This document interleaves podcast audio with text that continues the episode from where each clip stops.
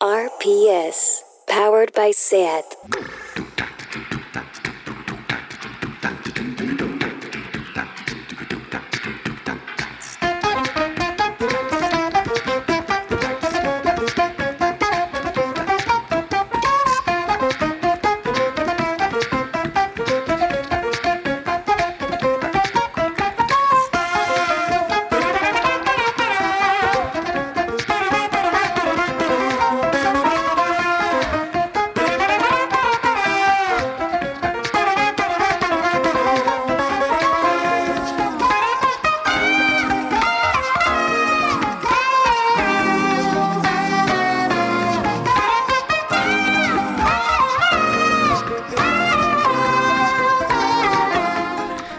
Y bienvenidas a Tardeo. ¿Ya habéis comentado con indignación los Goya o los Grammy?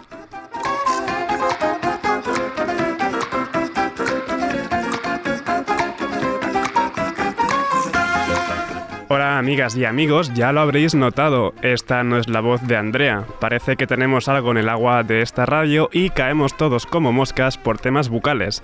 Así que hoy me va a tocar desdoblarme y convertir esto en un monólogo en el que me responda a mis propias bromas, como tan bien supo hacer Andrea hace unos días. Pero bueno, no os asustéis que voy a estar la mar de bien acompañado. Al control de los sub y bajas en los faders, hoy tenemos a Rob Román. Un saludo especial a nuestras compañeras de redes, Isaro y Blanca, que he visto en Twitter que hoy es el día de los Community Manager. Y como buen millennial que soy, si lo dice Twitter, pues es la verdad. Y hoy y cada día que se pegan un buen currazo siempre que es la, la, hostia de curro que se hacen. Como decía, hoy estaré muy bien acompañado. Primero viene Berta Jiménez, nuestra especialista en viajes, que nos llevará hasta Almería y nos hablará de cosas realmente freaks. Además, nuestra jefa Marta Salicru viene a hacerme compañía y lo hace con Carla y las Layas, es decir, Carla Jimeno, Laya Algina y Laya Martí de Decra Bubbles, que junto a Leona, que también va a estar, viene a hablar sobre su último video videoclip Vidas Paralelas. Que empiece la chicha.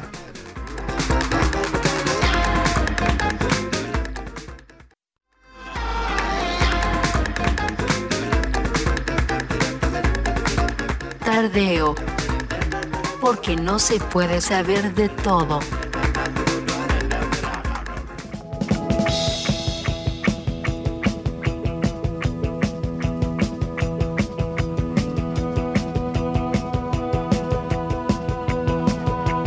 Guillotina.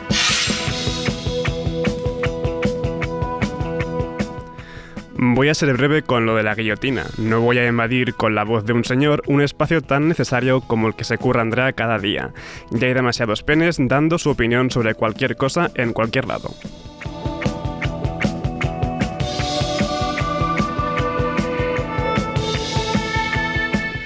¿Ya habéis conseguido vuestro billete a Madrid, Barcelona o Zaragoza por 5 euros? Vergüenza que la web de un servicio público no aguante una demanda totalmente esperada y previsible. Ya está, eso es todo.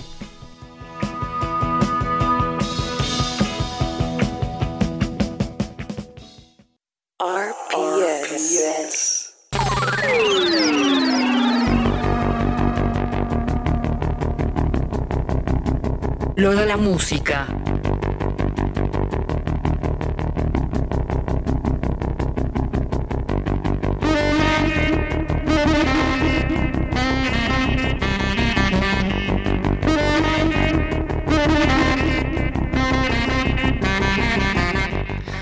Hola Sergi, ¿qué tal? ¿Qué nos traes de novedades? Hoy es lunes y tendrás un montón de cosas.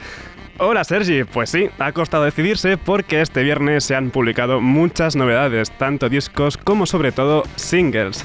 Empiezo con una buena ronda de artistas locales. Las primeras son Aloha Bennett con su single El Horóscopo. Lástima que no esté Andrea porque le hacen una especial mención. Pero ¿qué le voy a hacer? Se ha gastado la batería. Hablando Contigo otra vez.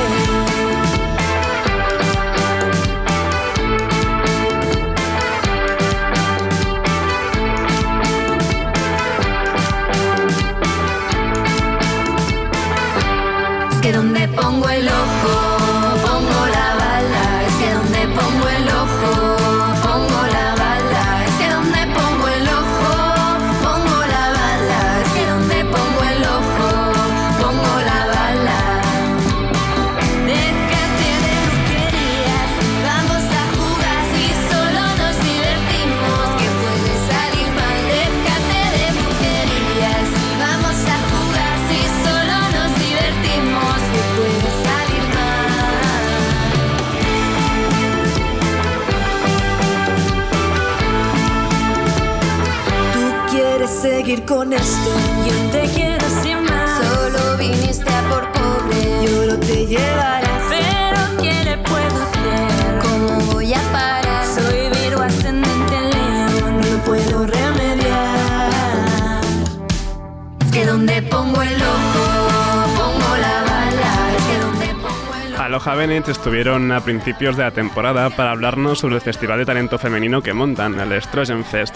Y creo recordar que ya nos hicieron algún pequeño adelanto sobre que estaban trabajando en un nuevo single. Pues aquí lo tenemos ya, esto que suena es El Horóscopo. Y seguimos con un grupo de chicas, también de aquí, que el viernes publicaron un nuevo single. Ellas son Pimpilin Pussies y su single Noventas.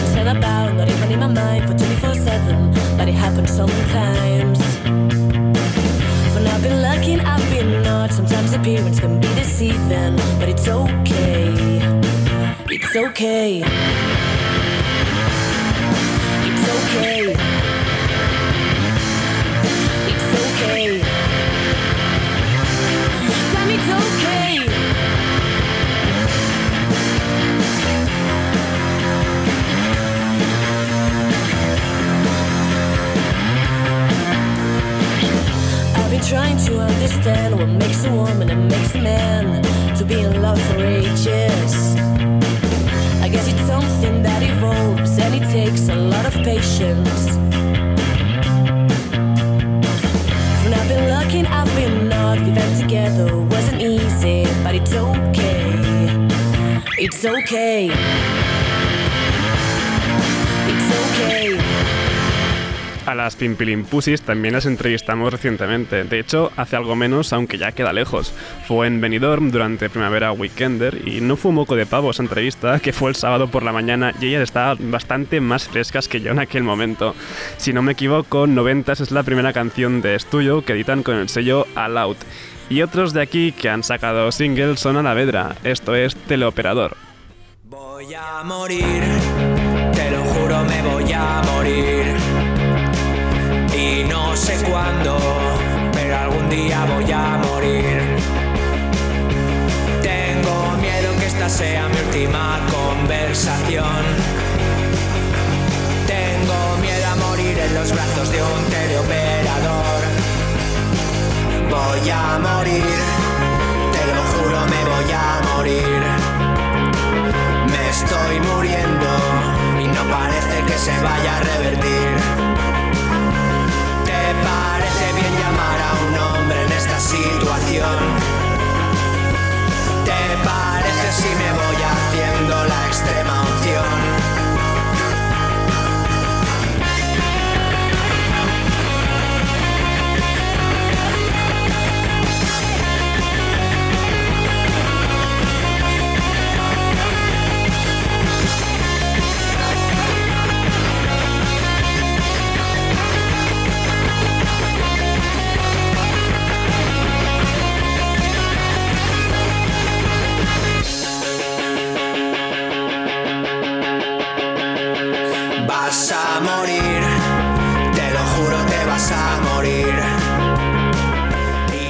Alavedra son Dani de Viaroid, Janice Pena de Primavera Labels, Chi de Pantocrator y Red de un montón de proyectos más que ahora mismo no recuerdo.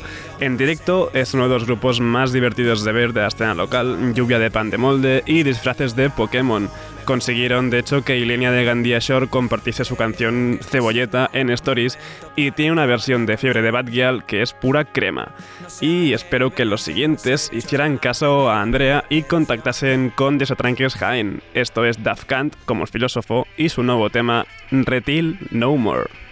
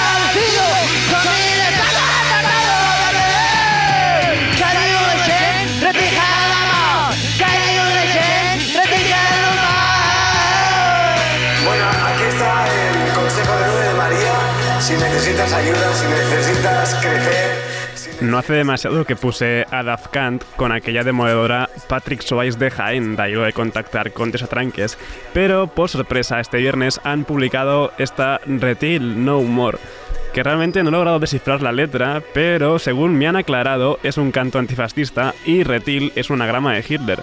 Así que sí, Retil no more. Salimos de la escena local ahora para darle al jazz. Eh, Jeff Parker de Tortoise publicó el viernes Suit for Max Brown su quinto disco en solitario, esto es Build a Nest.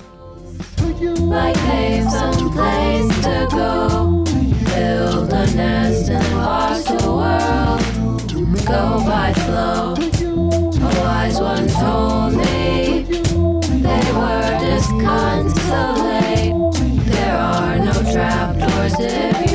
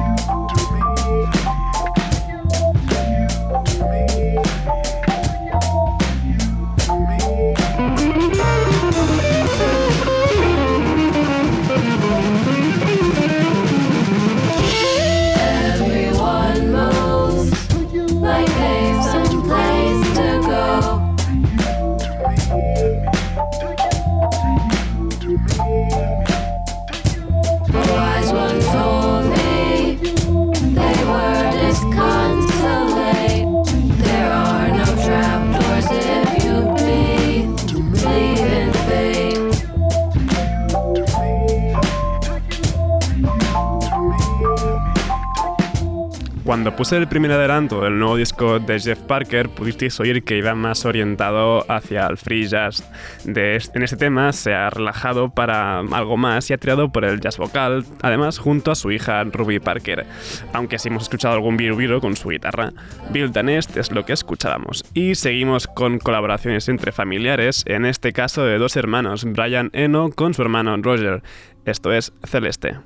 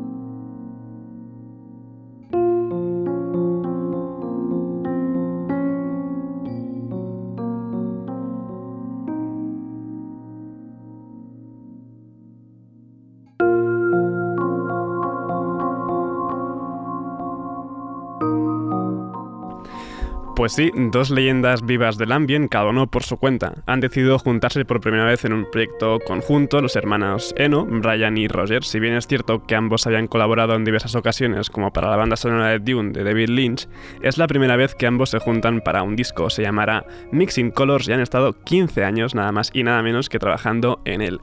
Y ahora un grupo al que tengo mucho cariño y me ha gustado siempre mucho. El nuevo disco de Caspian, On Circles, se publicó el viernes. Y si el otro día escuchábamos el tema de cierre, Circles on Circles, que era así en plan acustiquito y con voz, esta canción es algo más cañera.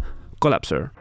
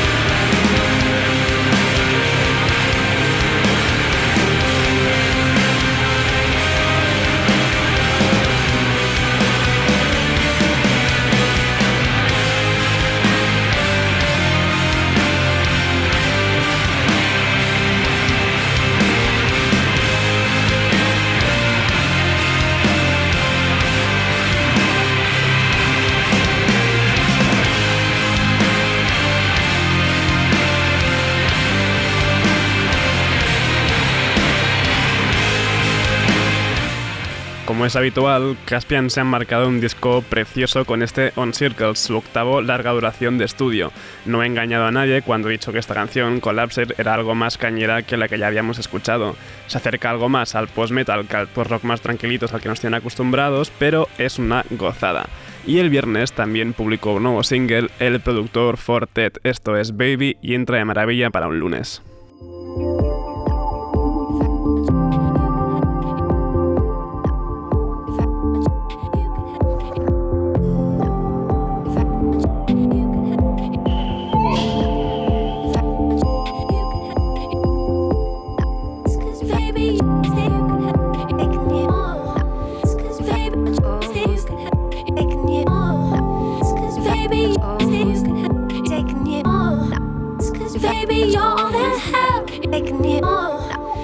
baby, oh, things can happen. Taking you oh. all. Cause baby, oh, things can happen. Taking you all. Cause baby, oh, things can happen. It's cause baby, you're all that help. Taking you oh. all. Cause baby, oh, things can happen. Taking you oh. all. Cause baby, oh, things can happen. Taking you all. Cause baby, oh, things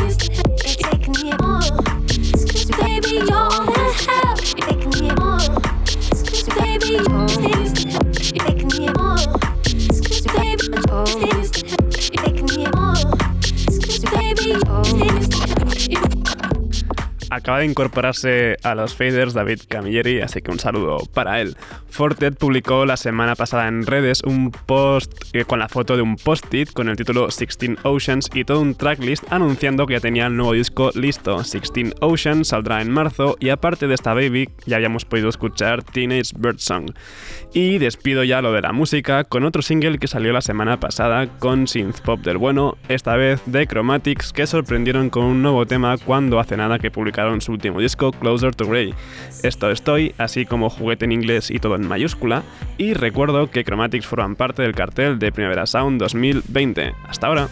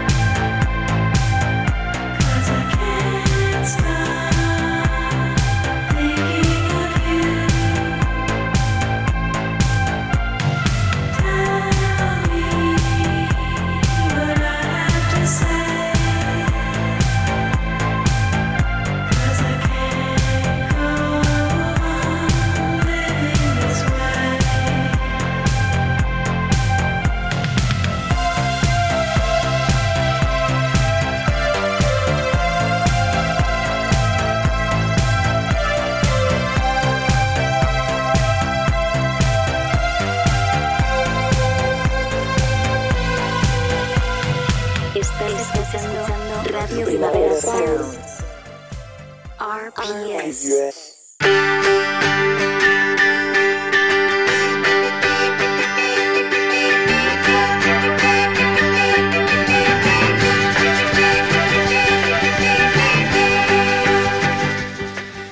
Esta maravillosa sintonía de Andrés Dobarro da paso a nuestra querida Berta Jiménez, redactora de Altair Magazine y masterizada en criminología.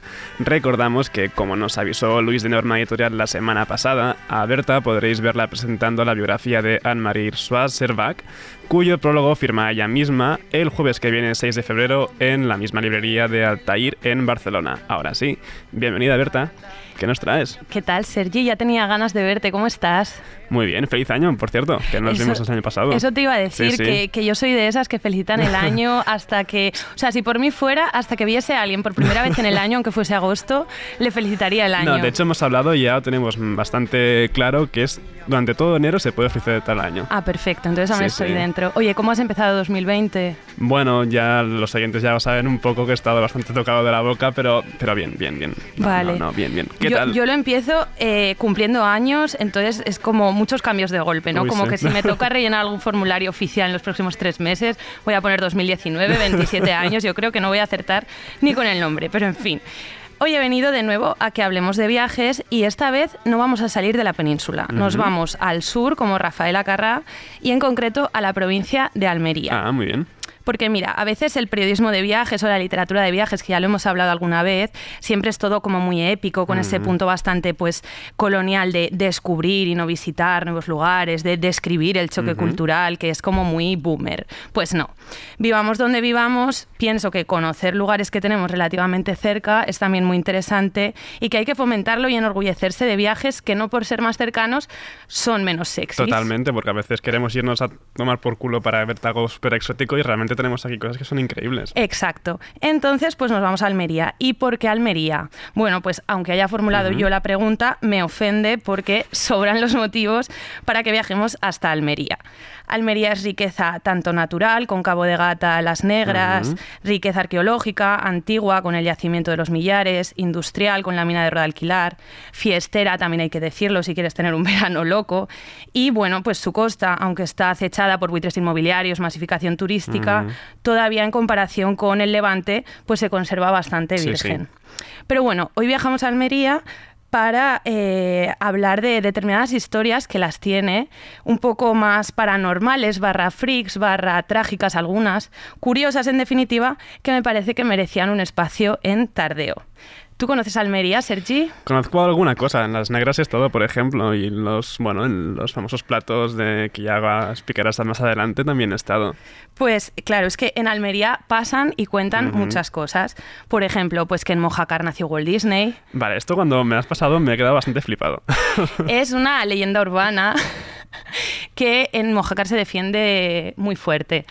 También, eh, pues en Níjar está la casa supuestamente en la que García Lorca se basó para escribir Bodas de Sangre, que esto dentro de lo que cabe es menos impactante porque estaba como cerquita, ¿no? Pero Mm, claro. también, bueno, lo que comentabas, en tabernas todavía quedan los decorados del Spaghetti Western, donde se rodaron films como El bueno, el feo y el malo. Como que un poco yo tengo la sensación de que todo pasa o ha pasado en Almería. Pero hay más de esto que te Cuenta, cuento. cuenta. Hoy la primera parada es La Aroya. Vamos a hacer también un viaje en el tiempo, ¿vale? Verano de 1945, municipio de La Aroya, un pueblo que en aquel momento estaba bastante habitado, aunque ahora tenga en torno a 150 habitantes. Eh, casi verano, como digo, en concreto 16 de junio, y el pueblo y alrededores se alborota. Algo pasa ese 16 de junio. Eh, entonces, boca a oreja, las personas del pueblo suben a uno de los cortijos donde al parecer ha habido un incendio y necesitan ayuda. Y dirás, bueno, hasta aquí todo suena relativamente lógico, teniendo en cuenta pues, que son zonas muy secas, Claro. que seguramente en junio del 45 no estaba yo allí, pero pues haría calor y pues riesgo de incendio. Entra como dentro de un discurso coherente. Entonces, lo inaudito y el descoloque y miedo general llega cuando los testigos de este incendio dicen que ha surgido de la nada, que se ha generado espontáneamente. Pero ¿Cómo te ¿cómo va a generarse un incendio así porque sí? Eso digo yo, o sea, cuando me lo contaron me quedé boquiabierta. Entonces, este fue el comienzo, ¿no? Pasa este incendio, dicen, no, no, esto se ha generado porque sí, como por arte de magia, y a partir de entonces estos fenómenos se conocen como los misteriosos fuegos de la Aroya, porque, como se sucedieron muchos más. Pues no quedó algo eh, en algo, digamos, entre vecinos y, gente cercana, ¿no? sino que trascendió eh, mucho más llegando incluso a generar estas combustiones espontáneas en la propia gente. O sea, una especie de Burning Man, pero literal, y en vez de en el desierto de Nevada, en, el de tabernas, ¿no? Eh, bueno, tanto es así que el diario ABC se hizo eco y cubrió toda la historia. Dentro de ella, estas combustiones en personas. Le cito textualmente, ¿no? A la niña María Martín, a quien el día 30 se le prendió el vestido cuando se hallaba en el campo segando, se le ha vuelto a incendiar la falda en una extensión de unos 3 centímetros cuadrados. A ver, ¿no sería que a la niña le gustaría fumar así a escondidas y, y se quemaría? Hay muchas teorías y luego vamos a ver con cuál decidimos quedarnos. Pero la cosa es que, como te digo, corrió la voz y hasta allí se desplazaron cuerpos y fuerzas de seguridad del Estado. Una comisión técnica para evaluar qué ocurría, formada por ingenieros del Instituto Geológico Nacional, eh, componentes del Consejo Superior de Investigación Científica, o sea, que no se quedó en broma y en anécdota, sino que Ya veo, ya. trascendió. Y por supuesto, un montón de periodistas, como es lógico, yo hubiera sido la primera en estar ahí, ya te lo digo. Y eh, bueno, no podían dejar pasar esta historia, digamos, tan rocambolesca. Entonces, durante algunas semanas continuaron estos fuegos espontáneos. Eh, también uno de ellos quemó supuestamente la camisa de uno de los guardias civiles, hay fotos y esto es lo que cuenta el relato. Pero eh, bueno, de poco sirvió la visita de todos estos expertos. Vamos a escuchar a Antonia Ujaldón, que cuando ocurrieron estos eventos era una niña y con la que tuve el placer de hablar hace dos años. Pero son los ingenieros que vinieron y los periodistas y, el doctor que vino, que era un científico de, Madrid, no lo han conseguido resolver. Una- que eso es que nadie todavía lo ha comprendido. Bueno, pues el audio se escucha un poco mal, pero lo que viene a decir Antonia es que no resolvieron ni descubrieron nada. Así que a partir de aquí es un poco, Sergi, pues elige tu propia aventura y especular. Entonces, si quieres te cuento un poco cuáles eran las líneas de investigación, a ver con cuál te quedas tú Venga, venga. o con cuál nos quedamos. Primero se habló de que podía ser un fuego de San Telmo, que, a ver, lo voy a explicar versión, versión letras porque yo no entiendo nada de fenómenos atmosféricos. Eh, entonces, bueno, pues el fuego de San Telmo es como un, una- un efecto ele- electroluminiscente que solía pasar en los barcos cuando había tormenta porque se ionizaba el aire y había como una especie de efecto azul. Esto cuadraba un poco porque la gente en los testimonios decía que los fuegos eran violetas, azules. Bueno, primera teoría. La segunda es que podía ser por actividad volcánica o sísmica, que también tiene cierto sentido porque en la zona de Almería hay mucho movimiento. No sé si te acuerdas de este terremoto en Lorca hace Sí, unos sí, sí. años, que el reportero estaba en directo y justo se cayó la, la torre del campanario, acuerdo, muy, muy impactante. La otra sería esta combustión espontánea en sí, que suele ser como por algunos componentes se calientan, no liberan el calor y acaban prendiendo. Además, he leído que suele pasar en paja, ¿eh? ¿no? entonces era territorio rural, campo, tendría bastante sentido. Y la otra opción sería que todos estos fuegos fuesen provocados y que todo fuese un montaje del pueblo y que este bombo se le diese porque pues era un momento complicado. O sea, veníamos de posguerra Claro. civil, estaba todavía la Segunda Guerra Mundial, en ese momento acaban de no dejar entrar a España a firmar el Tratado de San Francisco y a formar parte de la ONU y quizá era la información opiácea que venía bien para pensar en los fuegos de la Aroya y no en el régimen fascista cada vez más explícito además que estaba teniendo lugar. Mm, No quiero pensar mal yo, ¿eh? pero yo creo que esta, esta última línea es la que me cuadra bastante más. Pues la verdad es que yo también tiendo a tirar hacia esta, pero he de decir que esto también ocurrió en un pueblo de Sicilia, en Caneto, un tiempo, bastante tiempo después, en 2004. Esto de Caneto me suena mucho de haberlo visto en alguna especie de, de, de programa estos de Discovery y, y de Ya, canal de- Historia. Pues, pues lo, lo más fuerte es que allí no fueron científicos, sino que directamente fue un exorcista. Así que, bueno, dentro de lo que cabe, eh, no estuvo tan mal lo de la No, Aroya. de hecho, creo que le echaban la culpa a experimentos de, de la Marina americana que tenían una especie de cañón ultra de algo que, que encendía a la gente. Pues podría ser, Podría. ser. Pero dentro de todo, esto es como un nota al pie, ¿no? Pero que suena muy inverosímil esta Ujú. historia de la Aroya. Pero recordemos que en enero de 1938 se vio una aurora boreal en la península. Entonces, que a Sí, veces sí, pasan sí. este tipo de cosas. Que eso me lo, me lo recordaba siempre mi abuelo. Me decía que con- durante la guerra el cielo se puso todo rojo una noche. Y sí, sí, de, de hecho lo he buscado y realmente fue así, fue una aurora boreal. Sí, tuvo que ser, bueno, no sé, impactante, no sé qué pensaría la Sí, sí. gente. Entiendo también que se asociaría a algún tipo de bombardeo Claro. o de fuego cercano. Bueno, ahora nos vamos a la siguiente parada. Esta historia es bastante, o sea, no tiene nada divertida, de hecho es súper trágica y ocurrió en Palomares en Ujú. 1966. Eh, allí tuvo lugar un accidente nuclear por el cual cayeron cuatro bombas termonucleares de la Fuerza Aérea de los Estados Unidos. Poca cosa. Suena heavy, ¿verdad? Sí, sí. Pues todavía hoy se le conoce como el incidente de Palomares, que digo yo, no sé, incidente es encontrarte a tu ex en una boda, no esto. Pero en fin, del blanqueamiento que se hizo de este accidente hablaremos más tarde. Ahora vamos a escuchar el testimonio de Lisa Carrillo, que vivió siendo una niña este incidente. Yo era una niña de siete años y iba a, a la escuela de Jucainí, que es una cortijada que está entre Cuevas y Villaricos, en un montículo que se veía perfectamente toda la parte de Palomares. Entonces eh, iba con mi madre a la escuela, que mi madre era la maestra, y de repente eh, una niña que estaba al lado de la ventana de la escuela empezó a chillar diciendo, maestra, maestra, el cielo en llamas. Y madre dijo, calla, calla, tonta, por Dios, el cielo en llamas. Y de repente se oyó una explosión brutal. Y todos nos asomamos a la ventana. Bueno, primero mi madre, que como era una gran maestra, se asomó a la ventana, vio el espectáculo de los dos aviones ardiendo, paracaidistas cayendo eh, con los eh, paracaídas incendiados y empezó a- antes de la explosión empezó a chillar como una loca para tranquilizarnos a todos. Empezó a chillar la ventana ¡ah! y todo el- claro toda la escuela que éramos como 15 chillamos y fuimos a la ventana como locos. Y nada oímos la explosión vimos los paracaídas ardiendo que cayeron creo que murieron siete de los dos aviones. Y, y fue un espectáculo horroroso claro de explosión de fuego y de horror.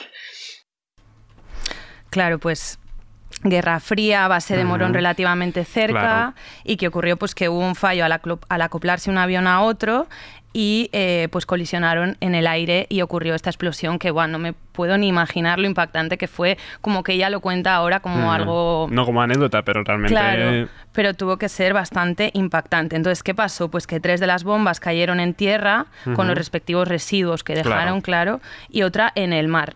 Las tres que cayeron en tierra pues se recuperaron relativamente rápido, aunque como digo, pues deja todo lo que, lo que deja, y la que cayó en el mar eh, tardaron casi tres meses en encontrarla. Este se considera el accidente más grave eh, de los denominados, no sé si lo voy a pronunciar bien, Broken Arrow, que es como pérdida de armas nucleares. También en un momento de Guerra Fría uno de los miedos era que pues la Unión Soviética encontrase como esta, esta bomba. Y, y bueno, como que es bastante impactante y creo que no se habla tanto, como que sí que en general se conoce, pero no somos conscientes, no, no, creo, de hecho, la gente hace broma con la foto de Fraga ahí bañándose. Exacto, ahora hablaremos de esa Sí, foto que sí. madre mía, no tiene desperdicio. Pues eh, bueno, los residuos de estas bombas tardan más o menos, bueno, más de 20.000 años Claro. en, en desaparecer, Claro, claro. esa es como su vida. Pero decidieron que eh, pues el personal de la Guardia Civil que recogía los residuos no se protegiese. Entonces directamente hay o sea, testimonios de gente recogiendo con las manos la tierra contaminada.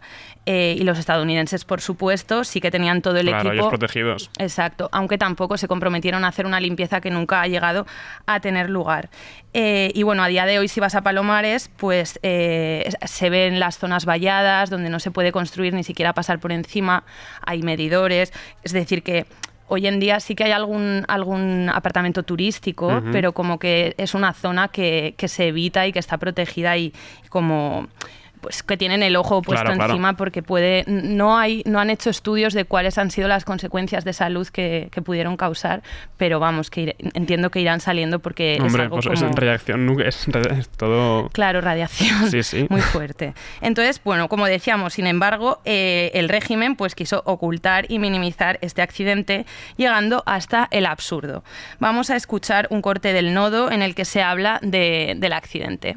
Y ustedes se comen a gusto las gambas que pescan. Uy, ya lo creo, ya lo creo. El pueblo de Palomares tributa a los ministros un afectuoso recibimiento. Para demostrar con el ejemplo que no existe peligro de radioactividad en esta zona costera, se dan un buen baño, pues así lo permite la benignidad del clima a pesar del invierno. Bueno, pues eh, no lo estamos, o sea, solo lo hemos escuchado, pero todos estamos visualizando esta, foto foto. que comentabas, que bueno, esto tuvo lugar en enero, entonces el baño que sería un poco después, como dicen, fue en invierno, pero ahí se metió Fraga. Hay, hay rumores de que no se bañó en esa misma playa, sino en Mojácar, como a 15 kilómetros. Sí, porque al final el tío duro. Sí, claro, eso es lo que digo, que digo, no sé dónde se bañó, pero vamos, le afectó a lo. Marvel, ¿sabes? Como para ser casi inmortal, porque le costó morirse al tío. Y, y bueno, que también se ve cómo instrumentalizan a los pescadores de la zona, ¿no? Y les dicen, las gambas que pescáis se pueden comer bien, sí, sí. Como si pudieses notar en el sabor de una gamba la Claro, radiación. Y ahí, ahí ya no es como el mercurio que dicen que no chupes la cabeza porque tienen mucho mercurio. No, no, es que ahí son gambas radioactivas. Exacto, sí, que seguro que hubo luego como algún tipo de mutación. Pero en fin, esta es la historia de España, siempre tan triste, desgraciadamente. Y, y bueno, que si queréis descubrir muchas más historias, sean serias como esta última o más jocosas como la anterior o curiosas, pues ya sabéis que no hay más que ir para Almería. Hay que bajar y, aprender un montón. De hecho, me queda fascinado con lo de Walt Disney en Mojácar. O sea, está allí metido y no. Pues ahora hay una plaquita en la, en la casa en la Ah, que supuestamente nació, que aparecen las orejas de Mickey Mouse y Anda. pone el inicio de todo o el inicio de Walt. Entonces no hay más que ir para descubrirlo. Pues antes que te vayas, recordamos que el jueves 6 de febrero en la librería Altair de Barcelona, San Gran Vía 616, estarás presentando Juan Mari junto a Susana Martín, que es una de las autoras. Muchísimas gracias, Berta, y hasta la Muchas próxima. gracias, Sergia. Yo os espero. Hasta la próxima.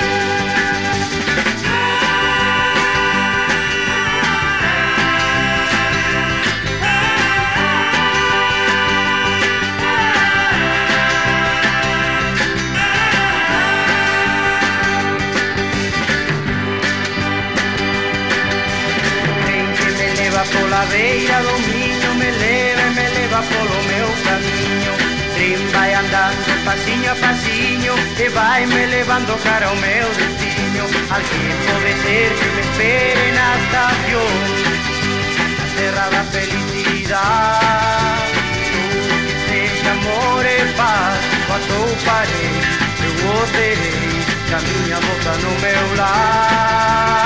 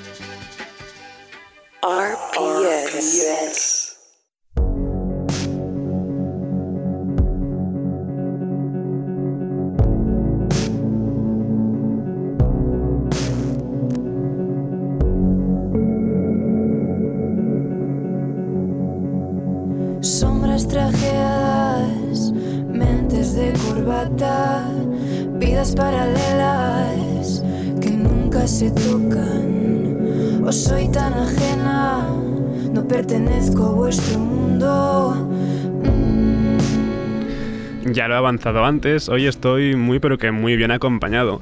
Acaba de subir a la mesa Marta Salicru, quien realmente controla en esto de las entrevistas y no lo hace sola porque, claro, no iba a entrevistarme a mí. Le acompañan... O- o sí, Sergi. ¿Qué va, qué va? Le acompañan Carla Jimeno, Laia Alsina y Laia Martí, es decir, The Crab Apples, que acaban de publicar nuevo single Vidas Paralelas, que es lo que suena de fondo, con un videoclip dirigido por Liona, quien también está aquí. Así que nada, bienvenidas todas a Tardeo. Gracias. Y ahora ya... yeah. Pues bueno, Marta repite, Marta Liona repite porque la tuvimos aquí Ujú. hace, hace ya unos meses cuando estaba pues presentando Sexo, eh, su revolución sexual, este libro que nos gusta, que nos gusta tanto.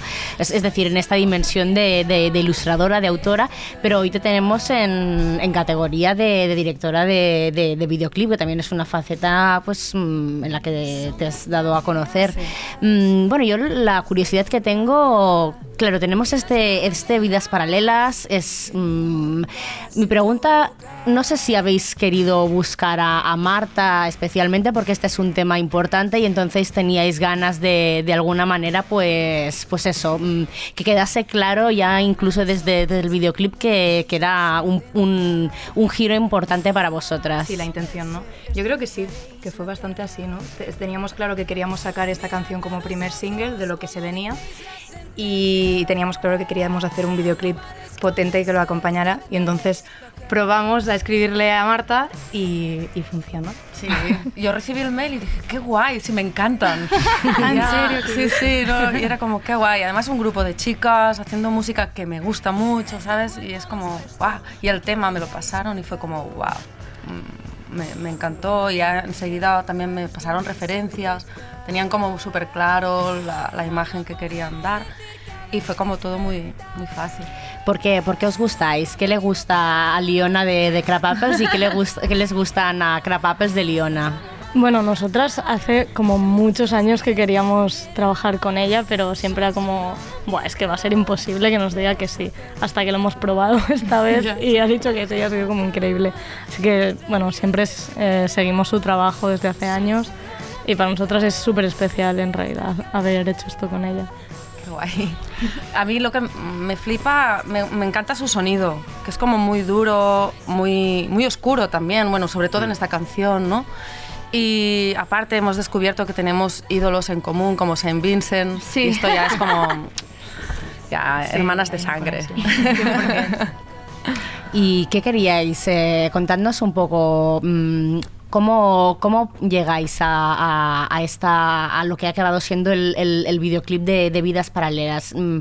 Ellas te mandaron la canción, a ti te, te gustó, no sé, entonces os, os, os sentasteis para hablar de estas referencias un poco y, y- y aprovechando que os tenemos a vosotras aquí para hablar de este caso en particular, os lo pregunto más en general, ¿no? Para saber un poco, pues al menos em, los que no hacemos videoclips, que solo los, los disfrutamos, pues un poco para, para imaginarnos cómo es este, este proceso, ¿no? En el cual pues una canción toma forma audiovisual. Pues no sé los otros videoclips, pero este ah, realmente fue como muy fácil porque quedamos con Marta en el vinilo y yo me acuerdo que llegué tarde y me dijeron, bueno, Laia, ya lo hemos decidido. Y digo, vale, solo he llegado cinco minutos, ok. Y no, nos planteó una idea muy guay am, que era generar como unos, em, unos fondos de color, una para cada una. O sea, como que cada una fuera como una especie de bodegón en movimiento, entre comillas, ese era el concepto. Y una influencia era San yo, ah, vale, pues entonces ya, Ya está. está. Bueno, Marta.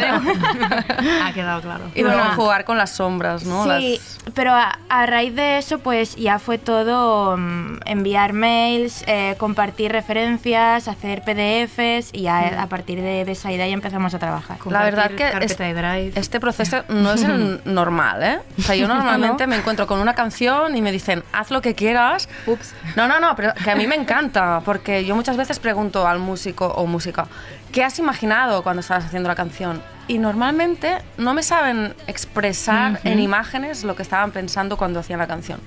Y de repente encontrar a alguien que, ostras, que lo tiene tan claro y que, que había ahí un feedback, pues para mí fue genial. Pues no te sientes como muy sola, de estoy haciendo aquí una cosa que no sé si va a encajar o qué va a pasar, ¿no? Y, ostras, lo agradecí mucho. Bueno, como periodista que, que- que muchas veces hablo de música con músicos, pues bueno, hay músicos que, que expres- saben expresar o se sienten cómodas eh, expresando verbalmente, mm, pues hablar de su música. Pero a veces no, y te das cuenta de que es que, bueno, pues que hay personas que si se expresan con la música es Sí. precisamente porque, porque es, es su vehículo Sí, de expresión, es su lenguaje, ¿no? Sí. Y entonces, pues, pues bueno, pues necesitan de... pues Sí. en- en- en Lionas. el- exacto. Necesitan lionas para la, para trasla- la traslación audiovisual, ¿no? sí, sí. Y, y entonces, eh, ¿cómo este concepto estas sombras, ¿no? Que contadnos un poco de dónde, de dónde surge la, la canción y por qué os decidís a hacerla en, en castellano, porque da la sensación que eh, este cambio que, que hacéis del, del inglés en, en castellano, creo que esa canción es en castellano, todas las que vendrán a partir de ahora serán en castellano, eso no lo tengo tan claro, pero bueno, que esta canción era en castellano porque teníais ganas que se entendiese lo que queríais decir. Sí, eso sí. Hay hay muchas preguntas aquí. Ya, es verdad. A ver, la primera respuesta es, eh, la canción en castellano eh, ha salido de forma supernatural y es lo que queríamos y estoy muy contenta de que sea así porque sí que había mucha gente que nos había comentado siempre, tendrías que hacer canciones en castellano, tal, pero no queríamos forzarlo porque mm, habría salido pues algo raro igual. Entonces, pues ha salido de forma natural y en cuanto a las sombras, bueno, yo me acuerdo que el día que, que me salió como el estribillo de esta canción, yo estaba en mi piso de gracia, chiquitito, hacía mucho frío porque teníamos un follón con el casero, que eso seguro que mucha gente mm, también lo ha vivido, Sí, sí. y con la agencia y todo, y estaba rayadísima, acaba de dejar mi trabajo, bueno, dejarlo, me habían hecho como dejarlo, estaba como muy enfadada, y me iba hacia, hacia el paro, y de fondo, mientras me cepillaba los dientes, sonaba en la tele pues estas sombras trajeadas, nuestros señores políticos, y, y yo me sentía como que estaba en una realidad paralela, que ellos, que ellos no podían entender esa realidad que yo estaba viviendo, que no me sentía, no sé, me sentía muy sola realmente. Y entonces salió em, el estribillo de las sombras, eh, de, de Yo no valgo nada, y luego a partir de entonces sombras trajeadas, etcétera. Sí, muy sola estaba. en y, y bueno, pues una canción de rabia, básicamente, de rabia y tristeza. Claro, en, en estas, en, esta, en, el, en el videoclip por esto estas sombras toman, toman una Sí. forma corpórea y es una forma coreográfica, ¿no? Que es algo que, que a mí me encanta de esta pues eh, como en los últimos años en el, en el lenguaje, gracias a los videoclips, se ha establecido un diálogo muy interesante entre, entre el mundo de la, de la música pop y de la, y de la danza contemporánea, ¿no? de, la, de la coreografía. Sí, la verdad es que fue, fue muy chulo porque, bueno, nos gustaba mucho partir de, de este personaje, las sombras, ¿no? Como entes que nos marcan el camino, ¿no? Que no nos dejan ser quien queremos ser, que nos están haciendo vivir mal, malamente, ¿no? Y, y tuvimos la suerte de contar con unas- una, una chica coreógrafa, nombre Paula. Paula, y su grupo. Y, y fue bastante punky porque creamos todas las coreografías allí in situ. No, no teníamos mucho tiempo para ensayar y tal. Y, y realmente el resultado creo que es, que es muy potente y que expresa muy bien lo que quiere decir la canción, ¿no? ¿Y, y en qué momento, claro, eh, habéis contado este, esta idea inicial de que tiene este elemento de, de- de bodegón, ¿no? Con estos fondos de colores, pero eh, ya forma parte de la idea inicial abrir este, abrir el campo y que se y que se vea que hay más allá del bodegón, o esto es algo que, que surgió mm, rodando o en el montaje. Ya nos, nos gustaba eso, ¿no? De, de ver el truco, ¿no? De ver los, los trípodes, a dónde están colgadas las telas. También mm, era una referencia a un videoclip de, de St. Vincent que, que juega mucho con eso y que a mí siempre me, me ha encantado. Siempre me gusta mucho jugar con eso, ¿no? Con el truco. No, no ver la imagen bonita, sino ver que lo está sujetando y cómo, cómo está construido. Y, esto que te comentaba de la, de la, de la relación entre la, entre la, entre la danza y la, y, la, y la música pop, que es algo que ya has trabajado tú en otros, Sí. en otros videoclips Sí. que, has, que has firmado. Sí, no sé, o sea, hay muchos videoclips que, que te piden eso. No, no- no lo puedo racionalizar, ¿eh? Es como, ostras, aquí veo que tiene que haber una coreografía, lo, lo veo, ¿no? Y he colaborado mucho con Ana Hierro, con videoclips de New Raymond, y hemos hecho bastantes videoclips así con coreografías. Y la verdad es que para mí es como un vehículo más, ¿no? De, de expresar a lo que nos está contando una canción. Ana Hierro, que además está en este proyecto Ensemble Topogràfic, Sí. que, que ya, es un, ya es un proyecto en sí que, que junta música, música mm, vaya, experimental, Sí. electrónica con, Con coreografía. con- con coreografía, con, con danza.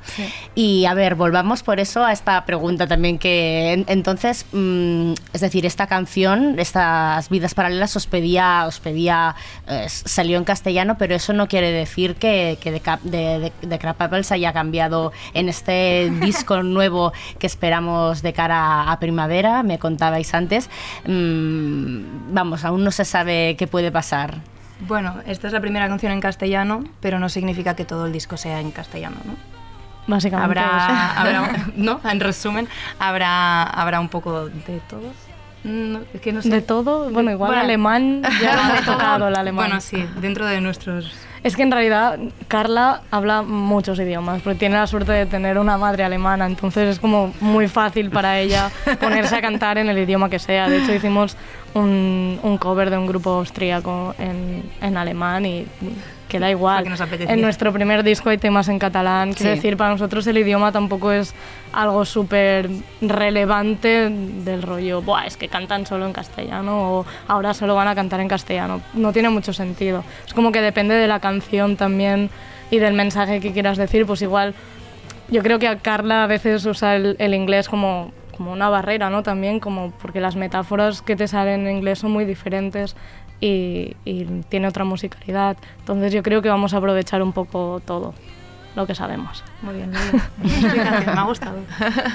La guardamos. ¿Y qué, y qué, qué proyectos, qué proyectos tenéis? eh, por ejemplo, bueno, eh, aparte de estar trabajando en estas, en estas, en estas canciones, por ejemplo, eh, tenéis conciertos a la vista. He visto que tenéis este, este mismo viernes tocáis en, tocáis en Valencia y el 8 de febrero tocáis en, tocáis en Barcelona. Mm, No sé si en estos conciertos eh, vais a aprovechar ah, ya para tocar este, este primer single de avance o aún no o, o cómo van a ser estos repertorios. ¿Va a haber ya novedades?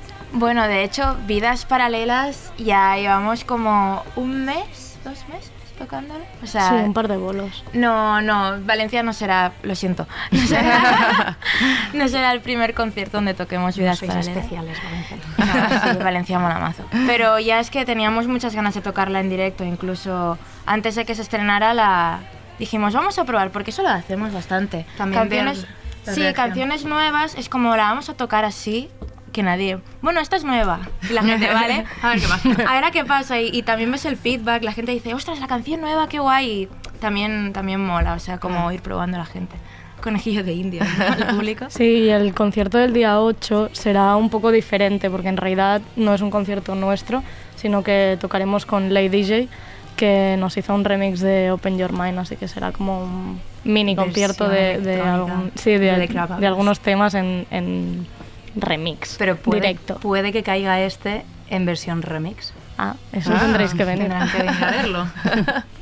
Y Marta, ¿tú en qué, en qué estás? Hace nada, o sea, justo, la verdad es que nos va muy bien que, que hayas venido hoy en, en calidad de, de directora de, de videoclips, porque hace poquito has celebrado un aniversario muy, muy especial de, de quizá el, bueno, quizá el videoclip que ha, que ha marcado más tu carrera como, Sí. como realizadora. Cuéntanos. Sí, pues mira, este año ha hecho 10 años de allí donde solíamos gritar 1999 de Love Lesbian. Y entonces hicimos una reunión, cogimos a los protagonistas, a Marina y Carlos, y nos fuimos allí donde solíamos gritar y los hicimos gritar de nuevo. Y, y fue la verdad muy bonito reunirnos de nuevo. Es que 10 años, ha pasado volando. Era como, no me lo puedo creer. Pero ellos no han envejecido nada. Era como, joder, no sé, unas canas o algo, ¿no? No, no, estaban Están iguales. Yo, no se nota mucho. Oye, mm, no, no diré envejecer, pero, pero a, a Carlos, HAL 9000, Sí. se lo ve, Bueno, se lo más- ve más hombre, más, ¿no? más hombre.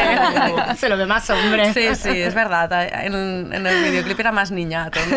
Ahora ya, ya es un hombre. sí, en serio. Pero, jolín, está muy- súper bien. Pero fue muy bonito. Y la gente, bueno, yo flipé con la gente, ¿no? La, el La recibimiento. respuesta, ¿no? De, ¡guau, qué bonito! ¡guau, estoy llorando! Me habéis roto el corazón. ¿no? Era como, ¡guau! Mm, ¿Qué ha pasado en estos en estos 10 años? ¿Cómo ha, cómo ha crecido la, la, la industria, de- digámoslo así, igual, igual ¿Del no sé, videoclip? sí, exacto, de la industria del videoclip en, en España? Bueno, yo- Porque además, claro, ha, veni- ha- ha venido en este, en esta, en este cambio de, de paradigma de consumo Sí, musical en la sí. cual pues el, el es consumo superimportante, a través de- de- sí. del formato audiovisual, exacto. Mm. Hombre, yo veo que realmente la calidad en los videoclips ha mm, crecido muchísimo. Yo ahora mismo veo videoclips españoles y flipo. De, wow. No sé, el nivel está como muy alto y hay más gente también haciendo videoclips, que antes éramos muy pocos. Y no, realmente, ostras, mm, no sé, yo me quedo bastante alucinada de- del nivel. Y yo qué sé, hay casos como los videoclips de Rosalía o de Zetangana, mm, todos estos, ¿no? Que dices, wow, esto, es- esto es otro nivel. sí, sí. No, la verdad es que sí, que, que lo veo como que, que ha ido a, a mejor.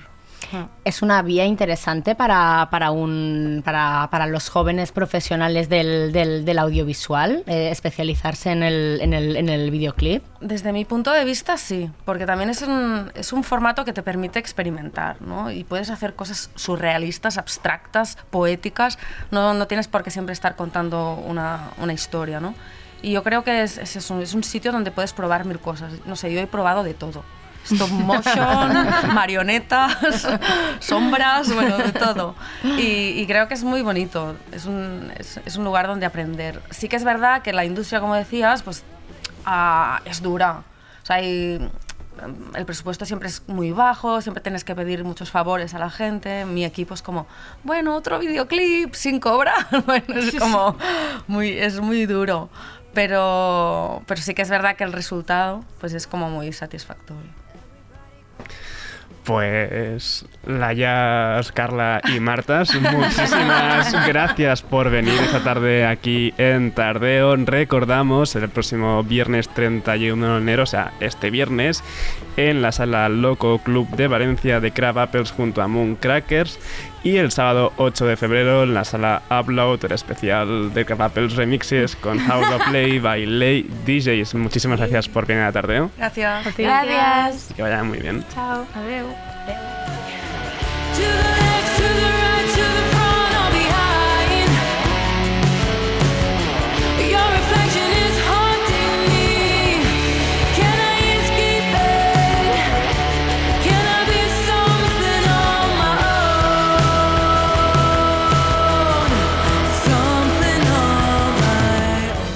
bueno, amigas y amigos, esto ha sido todo por hoy. Mañana seguiré dando la turra sin Andrea, pero siempre bien acompañado por nuestras colaboradoras.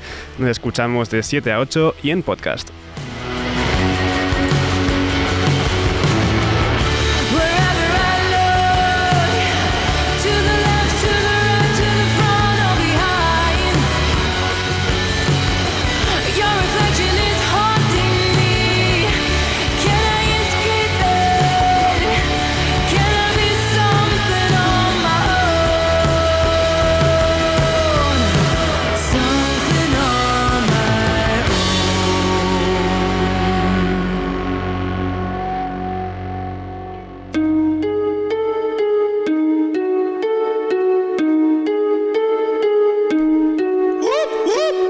Adidas Originals te trae la canción de la semana seleccionada por El Bloque. Esto es Gominola, de Chico Blanco.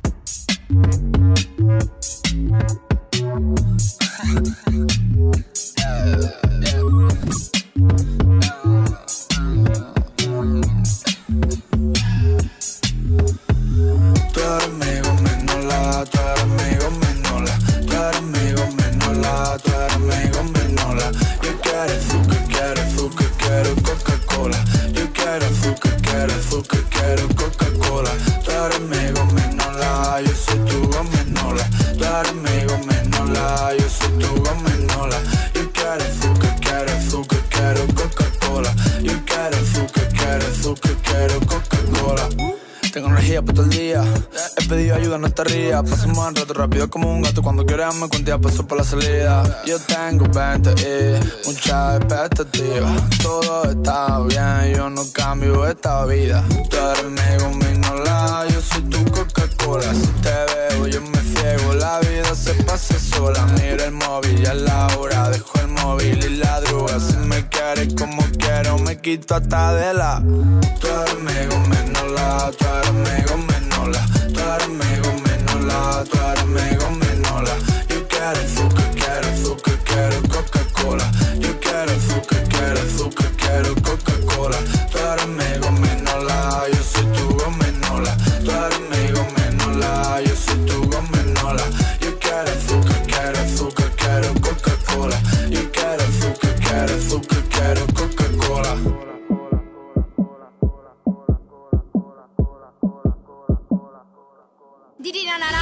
¿Qué está hablando si yo muero porque te guay? Azúcar para compensar el bajón de realidad. Estás escuchando Radio Primavera Sound.